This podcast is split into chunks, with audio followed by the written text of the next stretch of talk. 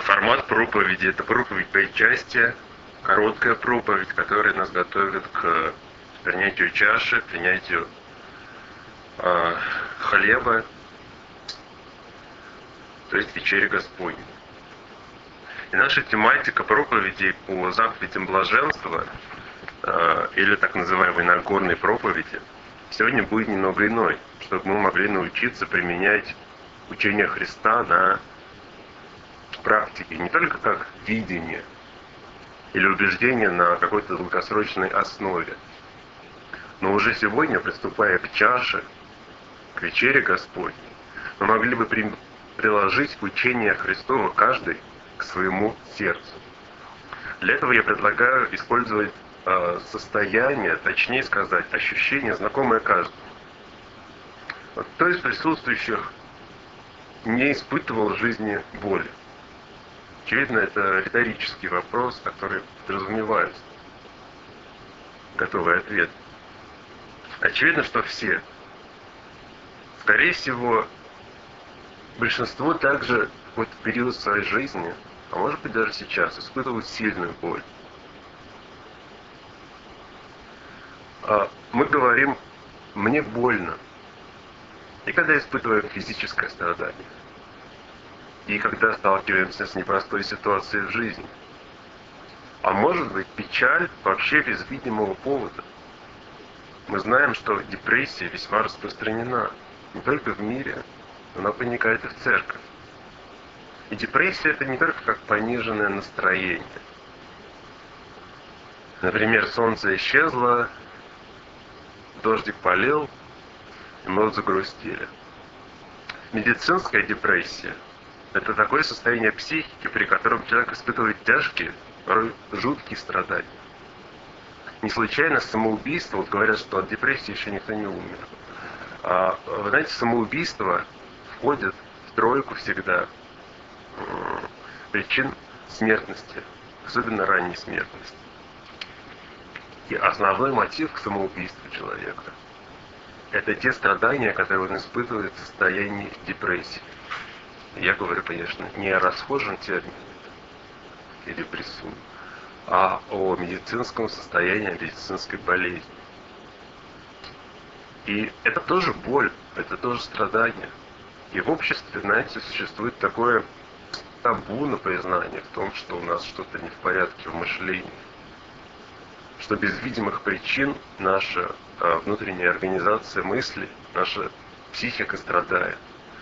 Мы как-то побаиваемся об этом говорить публично или делиться с кем-то, потому что, не дай бог, сумасшедший запишут. Неверующие тоже задают вопросы о боли, о страданиях смысл которых сводится к такой, наверное, фразе, что к такому вопросу. Если есть любящий Бог, то почему в мире есть боль, почему есть страдания? Английский автор, я позволю себе цитату, английский автор Клайв Стейпл Льюис написал, «А, Бог обращается к человеку шепотом через любовь или путем любви, голосом посредством совести, но криком через боль. И это конец цитаты. И если Льюис имел в виду, что Бог и ощущение боли тесно связаны, я соглашусь. Господь хочет отношений с каждым настолько сильно, что часто люди не готовы веровать, что Бог стоит не только за радостными событиями и ощущениями, но и Он же рядом с нами в испытаниях и боли. И более того, Он использует это состояние, чтобы привлечь наше внимание к Нему. Но если мы научимся находить Бога среди испытаний и боли, то это изменит всю картину того, как мы воспринимаем страдания, как мы воспринимали боль до этого. Мир, что я имею в виду, масс-медиа – реклама, стереотипы вокруг основаны на том, что молодость, удовольствие, все, что приносит позитив, драйв такой в жизни, знаете, да, это здорово, круто. А старение, сложность, проблемы со здоровьем. Все это как-то нужно или прятать, или бегать от таких ситуаций. И что вот именно бегство или закрытие этих вещей, а не борьба. Это правильное и общественно одобряемое поведение. Опять-таки, э, все вокруг нас в мире зовет нас. Верни свою зону комфорта. Верни себе свою э, не то что радость, а вот эту вот улыбку на лице. Драйв. Вернись в зону комфорта как можно скорее. Но Господь, заботясь о нас, желает разрушить эти стереотипы. Стереотипы рафинированной жизни, где все сладко, все хорошо. Нет проблем. Глядя в Библию, мы можем увидеть, что множество героев, самые известные Иов, Илия, Павел, жили какое-то время в отчаянных обстоятельствах. И сам Сын Божий, Иисус, умер не быстро и легко, хотя для Бога это было возможно. Нет, ничего невозможного для Бога. Но в страданиях, боли и после тяжелой эмоциональной борьбы – Случайно ли это? Я думаю, нет. Это, как и вся жизнь Христа, земная, в теле, является моделью для нашего с вами подражания. Я бы хотел оставить определенную ремарку, думая о том, о чем я хочу сказать сегодня вам. Я руководствовался не какими-то научными исследованиями о поле или теологическими исследованиями о поле. Эти убеждения происходят из моего личного опыта борьбы со страданием и болью. я могу сказать, что примерно 10-12 лет назад моя жизнь радикально изменилась. После нескольких лет успешной работы юристом, потом заместителем директора христианской организации, христианской направленности организации. Боль, а, в основном головная боль, начала появляться в моей жизни. И ей понравилось жить в моем теле. А, она стала ограничивать возможности. Возможности работы, возможности физического участия э, в работе, в жизни церкви, в семье. Последний год работы на постоянной основе я делал половину работы дома в начале года – и только половину в офисе. А в конце года я мог делать только проводить в офисе только не более двух-трех часов.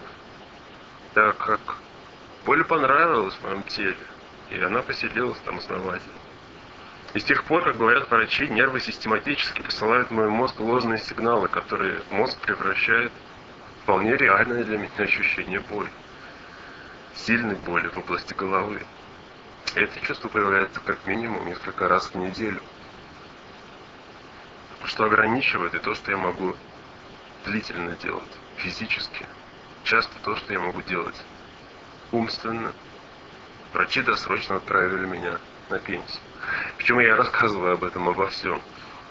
А, не с целью вызвать у вас жалость ко мне, или как-то поделиться, как непросто, как непросто приходится.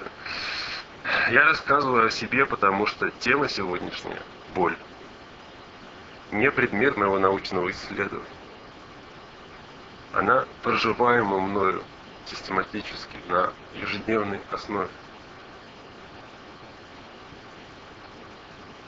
И что самое главное а, в том, почему я делюсь об этом, что Господь не только допустил ину боль в мою жизнь, но и научил меня, дал силы мне побеждать боль, шутить о своей боли, радоваться в боль, принимать боль с благодарностью. 10-12 лет это, если бы я это сказал, я бы сказал, я, наверное, сошел с ума. Боль возвращает мне живые отношения с Господом. И, разумеется, я хочу сказать, что я не подразумеваю, что всем нам сейчас нужно начать бить себя бичами или надеть железные вериги, чтобы побольше страдать. Но если не сейчас, то в будущем все мы столкнемся или сталкивались с болью. Как я говорил, физической, эмоциональной, психической. Почему? Потому что наши тела не молодеют. Мы идем к старости, мы идем к тому, что Библия называет а, венцом славы. Седина, венец славы. А как же нам обрести эту славу, если наш организм начинает давать все больше этих сигналов о том, что со временем то там, то там появляются какие-то разлады.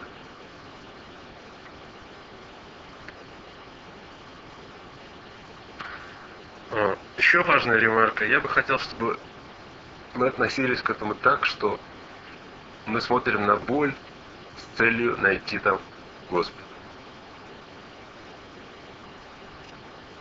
Господа, который попустил страдания в нашу жизнь, чтобы мы не потеряли живой связи с Ним. И я бы хотел, чтобы каждый, кто примет участие в э, вечере Господней, в причастии крови и тела Христа, принимал и волю Божью о страданиях и боли. Блаженны страждущие, ибо они утешатся. Да. А, ну, довольно много я уже говорю, давайте откроем Библию. 2 Коринфянам 1 глава с 3 стиха и далее. И я буду читать по переводу Российского библейского общества 2011 года. 2 Коринфянам 1 глава с 3 стиха. «Благословен Бог Отец Господа нашего Иисуса Христа. Отец всегда милосердный к нам. Бог, который вселяет в нас мужество и поддержку. Он нам опора в любой из наших бед. Чтобы и мы, благодаря тому, что поддерживает нас Бог, сами были опорой, в свою очередь, для тех, кто в страданиях или беде. И наша уверенность, пишет Павел, наша уверенность в вас крепка. У нас с вами не только общие страдания, но и общая опора от Христа. Вот почему мы хотим, братья, чтобы вы знали о страданиях и бедах бывших у нас в Асе. Это были такие страшные и невыносимые страдания, что я не надеялся остаться в живых.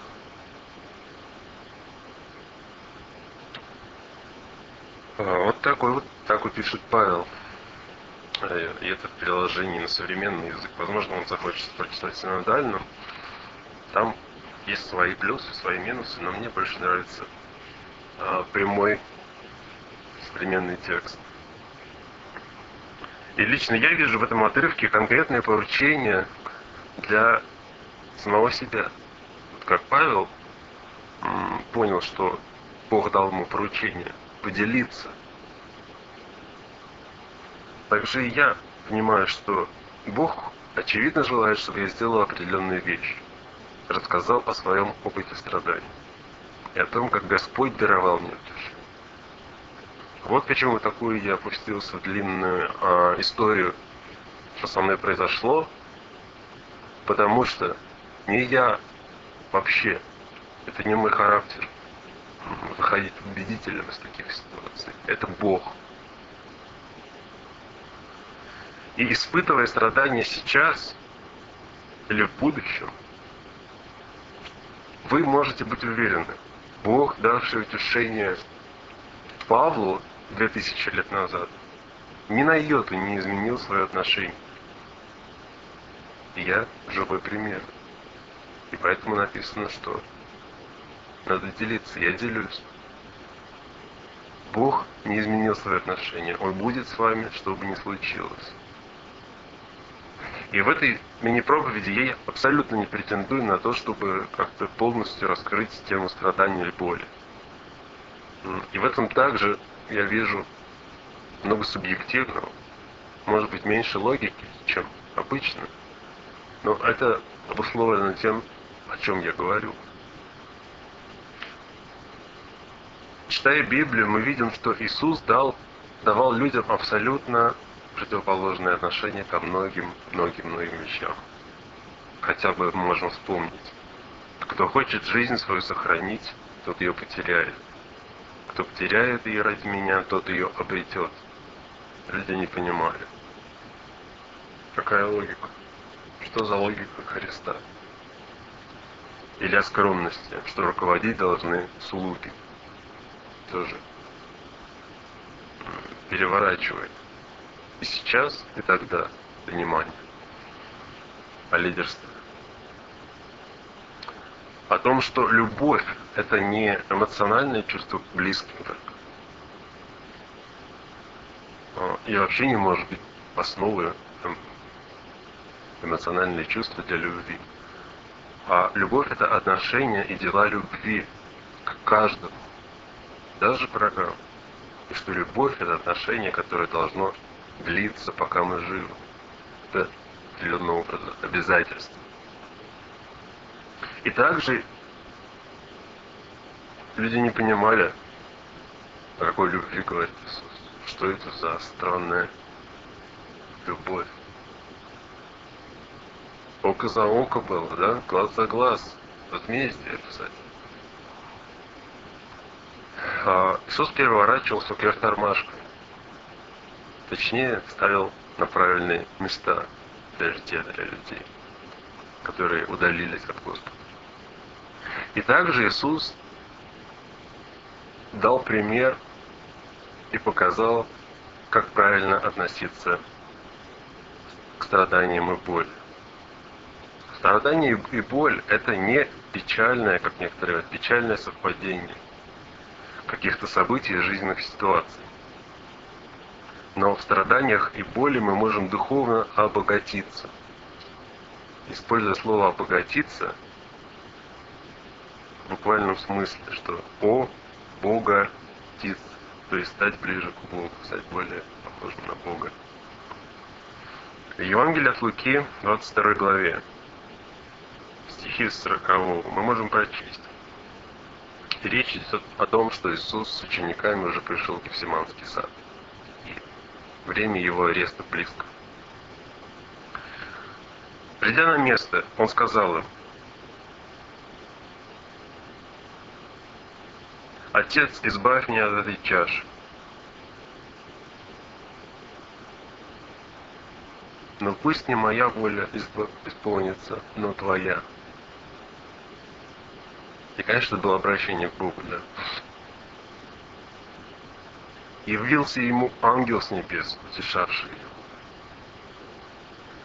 В смертном томлении он все истовее молился, и капал пот с него каплями крови.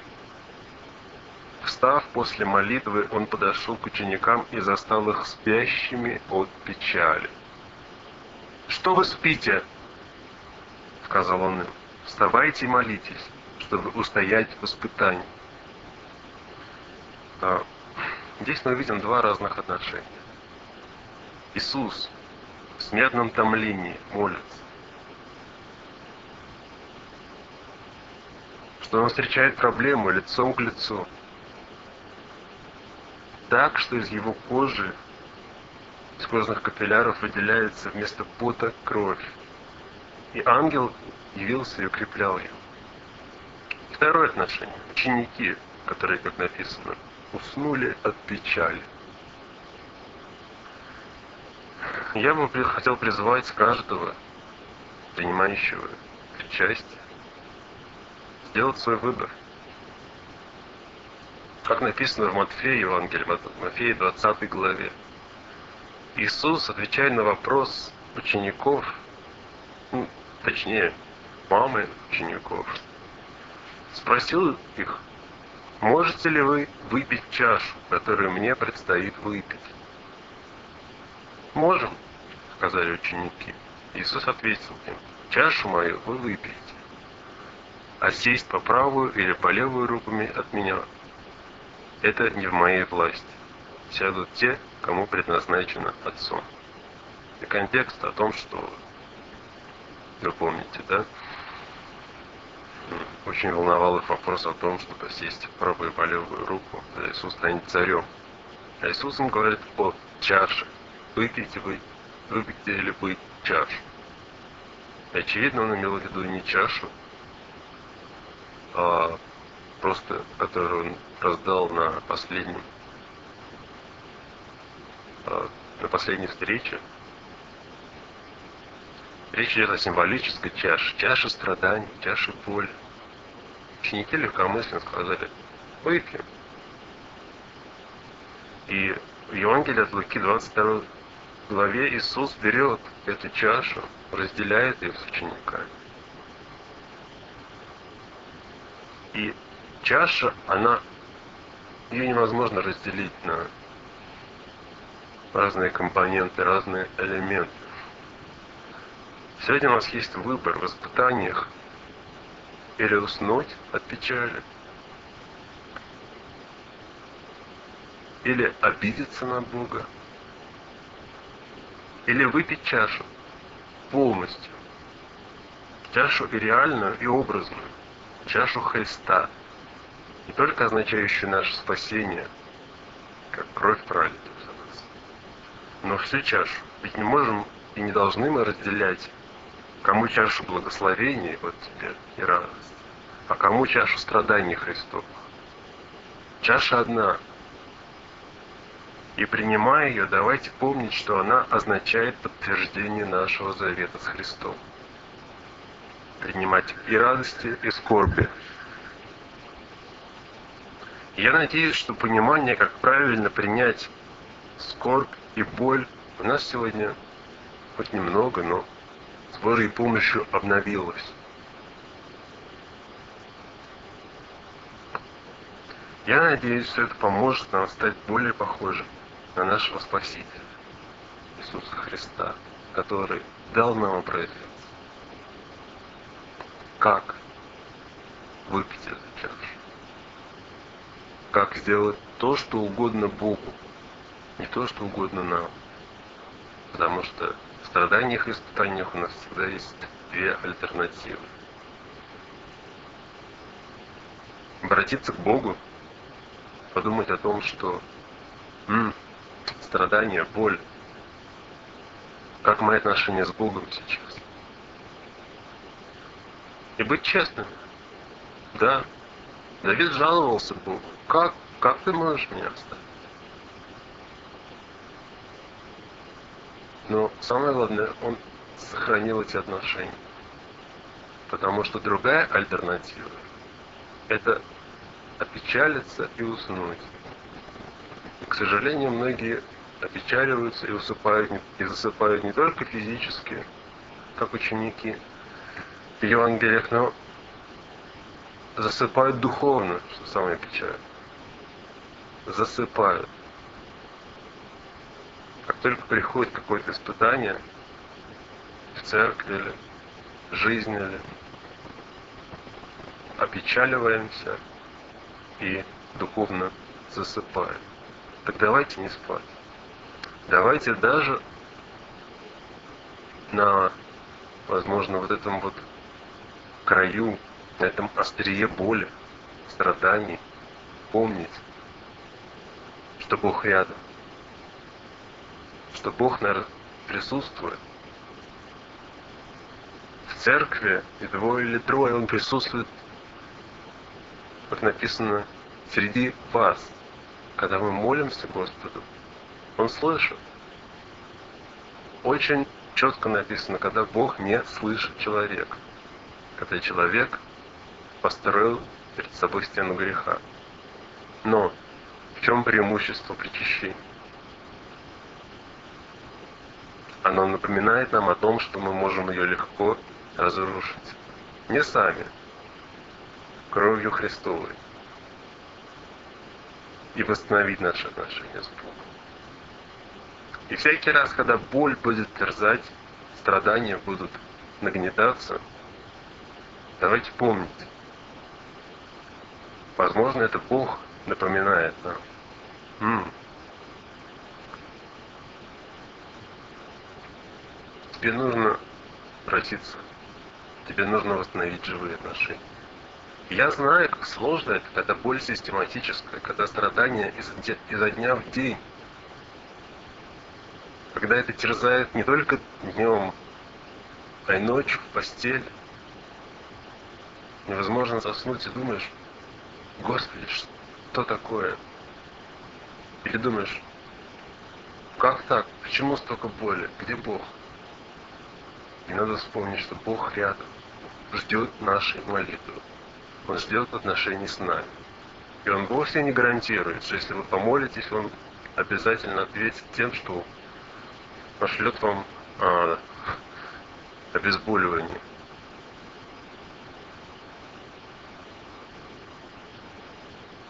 И это, конечно, тема для, возможно, более глубокого обсуждения, изучения, почему Бог сохраняет боль даже после нашей молитвы, даже после нашего обращения к Нему. Но одно понятно и очевидно. Бог слышит нас.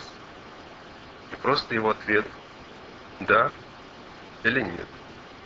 Очень просто. Как в послании Якова написано «да» или «нет». Мы просим о том, чтобы он убрал страдания и боли. Бог отвечает «да» или «нет». Если «да», мы воспаряем в небеса и говорим «ну, Бог помог мне». Но как часто мы задумываемся о том, что мы помолились, а Бог сказал «нет». Довольно с тебя, милостиво, как он ответил Павел. Павел три раза молился. Бог сказал, довольно тебя, милости моей. Это останется с тобой. Жалоб в плоти. Оно останется с тобой, чтобы ты помнил. Так давайте помнить. Давайте помнить Христа не только тогда, когда нам есть чем поделиться вдохновляющим, радостным, позитивом, но и тогда, когда жизнь кажется несправедливой, кажется, что Бог молчит, кажется, что пора сдаться и заснуть. Нет. Бог разговаривает с нами.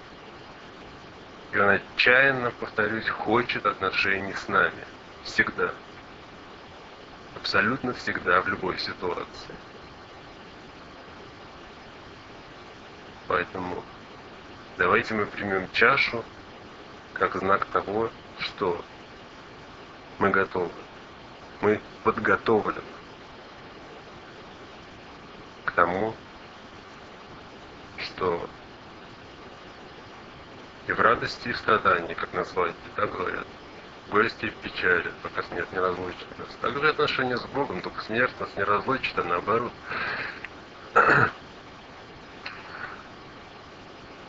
В радости и в печали Бог с нами. Аминь.